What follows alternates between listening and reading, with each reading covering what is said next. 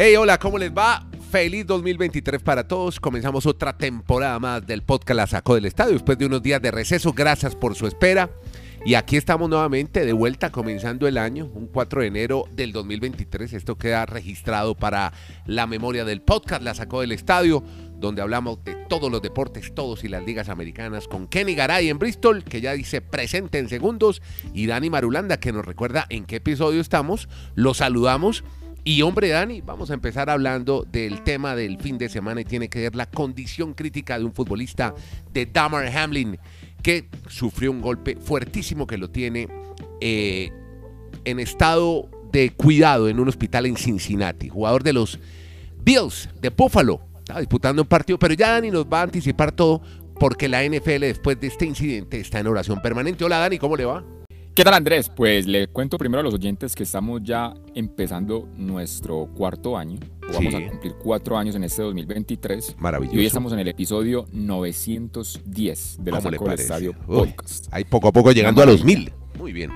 bueno. Dios mediante las cifras se más o menos en el mes de mayo, calculando ahí a grandes rasgos. Sí. Creo que en mayo, Dios mediante, estaríamos celebrando nuestro episodio mil de la Sacó el Estadio Podcast. Y como acá, pues siempre nuestro énfasis es los deportes de los Estados Unidos. Y en este caso el de la NFL, pues básicamente sí, es la oración permanente que hay hoy en todos los estamentos de la NFL por la situación dramática que vivió Damar Hamlin, un, jugador profundo de la secundaria de los Bills.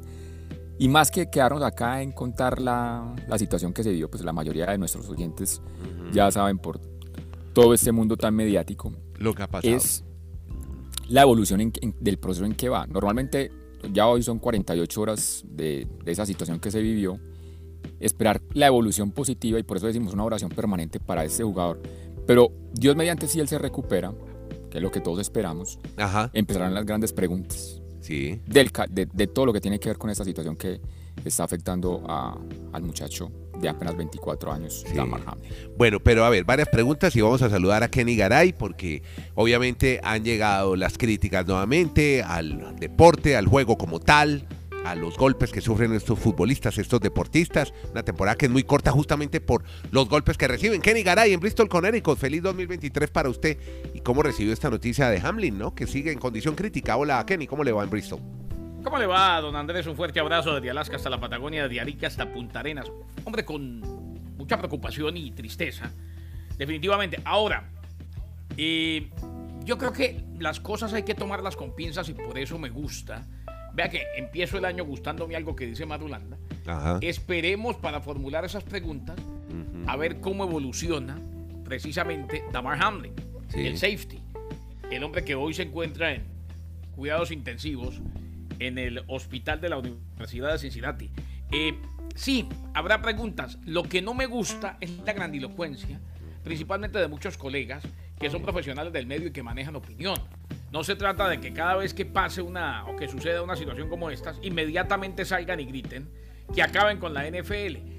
Hombre, este es un deporte de contacto, es un deporte extremadamente violento, es un deporte en el cual, si nos ponemos a ver, la manera como se jugaba en los 70 y hasta en los 80 y a principios de los 90 era brutal. O sea, hemos mejorado, hemos progresado, se está haciendo lo más seguro posible para los exponentes, principalmente para los quarterbacks. En esta situación como tal, eh, me pareció un golpe normal de partido, inclusive él se levanta y después se desploma. Claro. Eh, queda claro que fue un paro cardíaco, queda claro que lo reanimaron en dos ocasiones y que estas horas son vitales, las primeras 24 horas sobre todo, para determinar qué va a pasar. Lo que hacen es lo siguiente, lo sedan, lo mantienen sedado, para mm, evitar más daños neurológicos si es que ya los hay. Y después lo van despertando y ahí eh, día a día van evaluando qué daño tiene. Correcto. Uno espera que no tenga mayores daños y que pueda seguir su vida con tranquilidad. Olvidémonos del fútbol americano que eh, que juegue o no ya es lo de menos, eso ya es eh, prioridad decimoséptima. Eh, y ahí van viendo si hay o no daño neurológico y cómo continuar. sí, corre peligro su vida todavía indiscutiblemente. Y creo que sí se demoró un poquito la liga, Andrés, en el momento del partido. ¿En suspender el partido? No se juega más al fútbol. Ya. porque, porque dijeron, no, tómense cinco minutos inicialmente y seguimos jugando. Pero los entrenadores dijeron, no, eh, a los equipos, o les ordenaron a los equipos que se fueran a los vestuarios, y ahí vino la decisión de la liga. Siempre habrá preguntas, y ojo, muchas veces se presentaron este tipo de lesiones, pero en esta ocasión era diferente. O sea, uno generalmente cuando se llevaban a alguien en ambulancia, como se llevaron a Tua, eh, uno esperaba que le dijeran que estaba bien o inclusive que el propio atleta levantara desde la camilla la mano y mostrara el pulgar. Exacto. Y se seguía jugando. En esta ocasión, si era debido a muerte, eh, duraron nueve minutos reanimándolo. Y reitero, en dos ocasiones lo tuvieron que reanimar. Tanto ahí como cuando llegó al hospital. Así pues que claro que es una situación de paro cardíaco dificilísima y en la cual pues tuvo que emplearse esa resucitación cardiopulmonar. Sí. Es que yo, creo, Andrés, Andrés, yo creo, perdón, para argumentar lo que usted pregunta de, todas las críticas que harán muchos con respecto a un deporte que para algunos dirán es violento. Yo creo que esa es la gran diferencia, lo que nos acaba de explicar Garay. Esto fue una, una situación de un paro cardíaco. En muchos deportes se ha presentado un paro, paro cardíaco. Bueno, recuerde el, a, a, Ericsson. o Ericsson en una Eurocopa, el, el danés, que se desmaya en pleno partido, un partido de fútbol. Claro, pero ojo, en el caso de Balanta, en el caso de Balanta Andrés pierde la vida. Sí, perdió la vida en un entrenamiento además, ¿no? Entonces, si vamos incluso a las facetas que tuvo el juego, es que no tienen que ir a mirar muchas cosas en la NFL. Hubo golpes, dos golpes más fuertes durante el juego que el que tuvo la situación de Hamlin. Para mí ni siquiera fue un golpe, para mí fue él trata de derribar al rival y al caer pues se, se genera toda esta situación. O sea, si, vamos a mirar la época anterior de la NFL que Gara me hizo recordar, en los 90 hay un partido en los Jets de Nueva York donde a un jugador, un liniero, lo golpea a un compañero accidentalmente el casco con el pecho. O mejor, el casco en el pecho del jugador. Él cae de espaldas y ese jugador terminó en silla de ruedas. Wow. Recientemente Chazier, el jugador de los Steelers, en este mismo estadio, también con un golpe en la, en la parte baja de la espalda, se tuvo que ir de la NFL, porque milagrosamente apenas lo vemos nuevamente caminar. O sea, esas situaciones se dan en este deporte, pero también se preparan para esas situaciones. Claro. Lo que pasa aquí mediáticamente ha impactado mucho mundialmente, porque no es lo mismo un paro cardíaco cuando ves las reacciones de todos los jugadores y los compañeros de este muchacho de 24 años en plena cancha. Y por eso yo creo que la grandilocuencia que habla Garay pues ha llevado a que, no venga, es que normalmente en el deporte pasan muchas situaciones como en la vida. Lamentablemente le tocó a este muchacho. Eso sí, esperemos, Dios mediante, reiteramos con la oración de todos, los amantes a la NFL, pues este muchacho salga avante y después aparecerán las preguntas sí respectivas y sobre todo la del, la del calendario, sí. Y que sobrevivió, o sea, lo más importante, aquí claro, claro. de si va a jugar fútbol americano. Sí, claro, ya eso es un segundo, no, se pasa un segundo plano ya, sí, sí. Eh, porque lógico, eh, hay posibilidades médicamente hablando, de acuerdo a lo que hemos leído y a casos similares que se han presentado, de que se le presente algún daño neurológico, cardíaco, algo que le, porque ya después de un incidente de estos, eh, la situación no va a ser la, mejor, pero lo que, lo que no es, que, sobreviva ya es el triunfo más grande de su vida. Ese sería lo más importante, obviamente. Pero obviamente también está la situación esperanzadora de lo. Es que, ¿qué vimos con Eriksen? ¿Cuándo fue la situación de Eriksen? Y a Eriksen lo vimos en el Mundial de Fútbol, ¿o no? Exacto, eso lo vimos. No, en una, sí, lo vimos jugando, claro. En, un año, en un año y volvió a la máxima competencia y fue un paro cardíaco. Entonces, y deportes peligrosos hay muchos, ¿no? O sea, eh, ojo, el boxeo, es fácil, es fácil eh, salir y entrarle con todo al fútbol americano o al boxeo, pero, pero el fútbol, por ejemplo, contábamos el caso de Balanta, el caso de Eriksen eh, no se tiene por qué acabar porque eso suceda, lamentablemente sucede. Eh, en el automovilismo. También fue peligroso en una eh, época. No se, no, se, no se acabó el automovilismo cuando lamentablemente falleció Ayrton Senna y todo lo que hemos visto en las diferentes categorías. Uno tiene que entender que si los normales del día a día, Nieto, Marulanda, Garay, nos puede pasar cualquier cosa mucho más a alguien que va y se juega la vida en una cancha, en una pista. Correcto. Bueno, la, polémica seguirá entonces.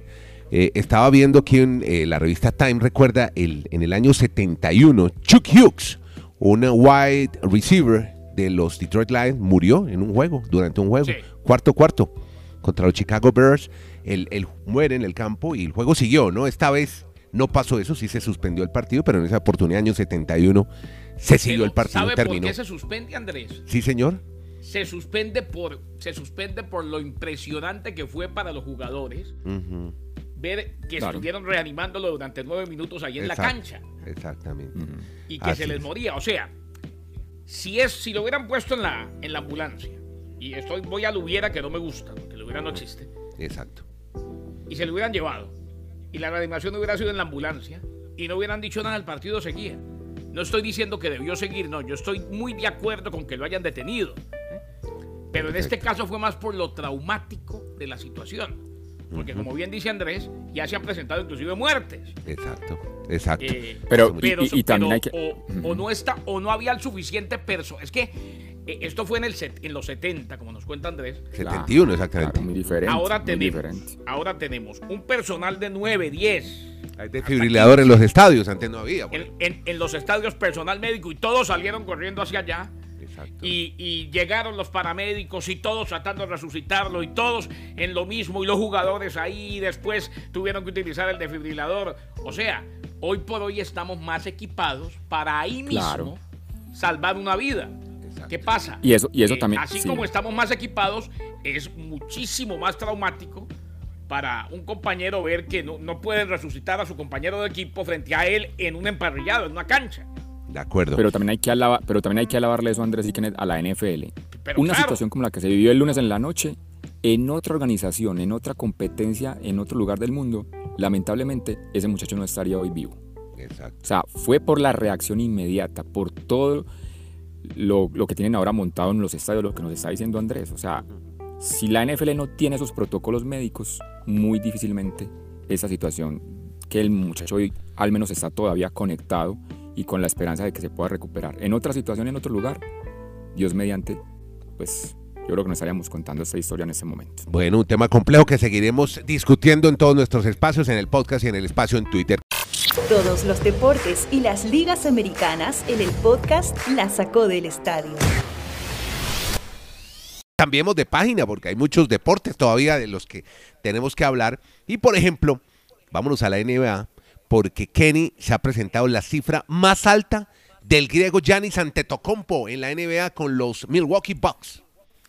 Y después del partido, Andrés salió y dijo en conferencia de prensa, yo quiero tener noches como estas, tantas, pero tantas que al final me aburran. Así. O sea, hasta ya quiero competir. Yo quisiera que, que algún día les pueda decir, me cansé de anotar más de 50 puntos por partido. Ya estaba cansado, aburrido. Giannis Antetokounmpo, cifra máxima, Andrés, 55 puntos. Se había perdido un encuentro. Los Milwaukee Bucks le ganaron 123 a 113 a los Wizards de Washington y el griego sumó al menos 40 unidades en tres duelos consecutivos por primera vez en su carrera. El dos veces MVP se había perdido la derrota ante los Wizards, recordemos, el fin de semana. Los únicos otros jugadores de los Bucks que han tenido tres duelos seguidos de 40 puntos son Flynn Robinson en febrero del 69, se lo transmitió Nieto, y Karim Abdul-Jabbar en febrero de 1972. El máximo anterior de puntos de Antetokounmpo era de 52 el 17 de marzo del 2019. 55 puntos, señor Nieto, cifra máxima para Antetokounmpo. Pero eso no es nada pues no, no digo, es mucho, pero nada comparado con lo que pasó con otro jugador del que nos habla Dani Marulanda, Donovan Mitchell. Maravilloso. Friolera de 71 puntos. Huella en la historia de la NBA, Dani.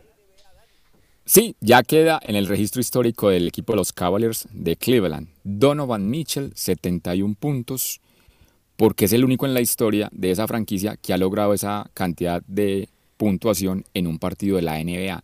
Un equipo que ha tenido últimamente entre sus grandes figuras, algunos no sé si los van a considerar históricos, pero por ejemplo, el gran amigo de Garay, Kyrie Irving, que fue pieza fundamental para el título con el que ganaron. Sí. Él nunca en la historia de ese equipo llegó a ese puntaje. Ni siquiera el hijo pródigo de esa ciudad o de ese estado, para ser más claros, en Cleveland. LeBron James nunca llegó a esa cifra, obviamente, jugando para el equipo de Cleveland. Y lo ha hecho Donovan Mitchell, con sus 71 puntos, entonces allá va a quedar en los registros históricos, obviamente, de esa franquicia que está jugando muy bien, que está entre los primeros cuatro hasta el momento del este en la NBA, y esa adquisición de Donovan Mitchell, que muchos se sorprendieron porque había optado por llegar a ese equipo, pues hoy es la gran figura y el que todos quieren ver en Cleveland, porque está obviamente ofensivamente ayudando a ese equipo fundamentalmente. Hay un jugador de la NBA al que Kenny le hace el seguimiento permanente y es mm. Zion Williamson, que vino recuperándose. Y veníamos hablando de sus últimas actuaciones, espectaculares actuaciones. Pero otra vez se baja el, el telón porque Zion fuera de las canchas. ¿Qué pasa, Kenny, con Zion Williamson? Tres semanas, Andrés Hidalgo. Ah, tres semanas, hombre. Distensión en el tendón de la curva derecha. Ah. No me digas. Reevaluado, lo van a reevaluar en tres semanas. No quiere decir que vuelvan tres semanas, ¿no? Exacto. Hay que, ser muy claro cuando, cuando hablan los médicos de los equipos. Ya. En tres semanas se hará la evaluación. Y si está bien, vuelve. Si no, pues. El problema de, Zion Williamson, y lo decíamos otra vez, cuando, el, peso estuvo con Duke, es el tamaño. Mm. Eh, él cada vez que se lesiona, da la impresión de que se acaba la carrera. Y bien lo decía Andrés, eh, venía con una temporada espectacular la mejor temporada de su carrera eh, y a ver qué pasa de aquí en adelante con Zion Williamson. Claro que es definitivamente muy preocupante para los Pelicans de New Orleans. No quisieron dar actualización el día de ayer, simplemente se limitaron a decir cuánto tiempo como mínimo estaría de baja. Ha jugado en 29 de los 37 partidos posibles esta temporada para los Pelicans. Se perdió dos partidos a finales de octubre. Williamson, que promedia 26.7 rebotes, cuatro asistencias.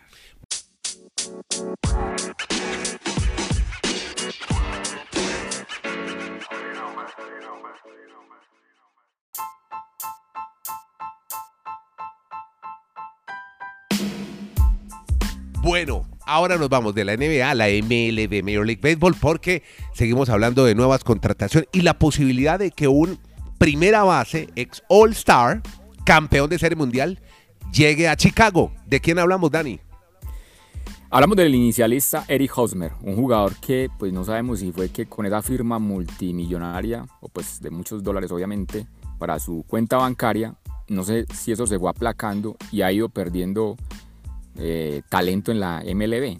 Él tiene un contrato firmado con los Padres de San Diego por tres temporadas, pero el equipo no decidió continuar con él el año pasado y lo cedieron a Boston. Y ahora tampoco va a continuar con ese equipo y aparentemente los cachorros de Chicago serían los que asumirían este convenio o este contrato de Eric Hosmer.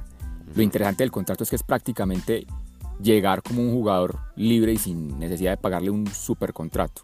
Porque esas cosas que maneja la MLB, los padres de San Diego le siguen pagando a este jugador el contrato que tienen 13 millones de dólares por temporada y simplemente los cachorros tendrían que pagarle el salario mínimo para que sea un jugador de Chicago, Eric Hosmer. O sea que es, en cierto sentido, una ganga, como decimos en Colombia, una gran promoción, porque no habría que pagar mucho, pero veremos si vuelve al rendimiento cuando tuvo muy buenas temporadas en la MLB, pero en los últimos años pues ha caído ese rendimiento. Una historia parecida pasa con Rafael Devers, Kenny, que ha evitado el arbitraje y pactó con un equipo muy, muy reconocido, con los Medias Rojas.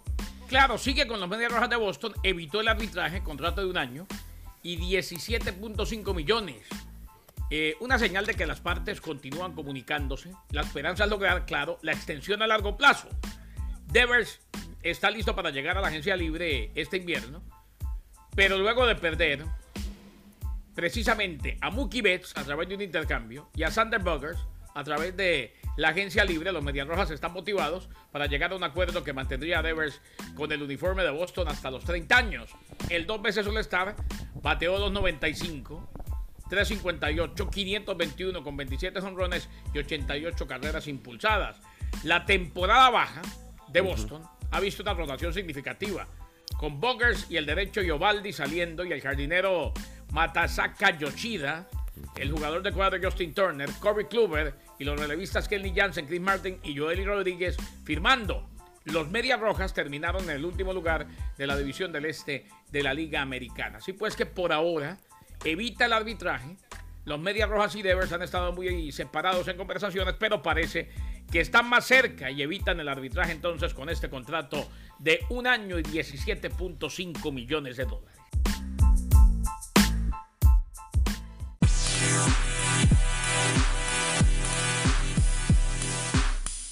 Muy bien, y ahora terminemos hablando de tenis a una tenista que cada vez sorprende más a Dani Marulanda y más por esta historia que va a contar. A sus 42 años volvió a ganar después de cuánto tiempo Marulanda volvió a ganar Venus Williams.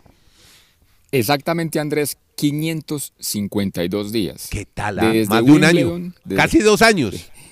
Desde Wimbledon en el 2021, que había ganado allí juego, pues desde esa época no ganaba Venus Williams y ahora ha derrotado en primera ronda a una compatriota, a una chica estadounidense, Katy Bolinets, que la derrotó en, el torneo que se juega en Auckland. Auckland es un territorio en Nueva Zelanda. Recordemos que en esta primera semana del año siempre arrancan todos estos torneos en territorio de Oceanía.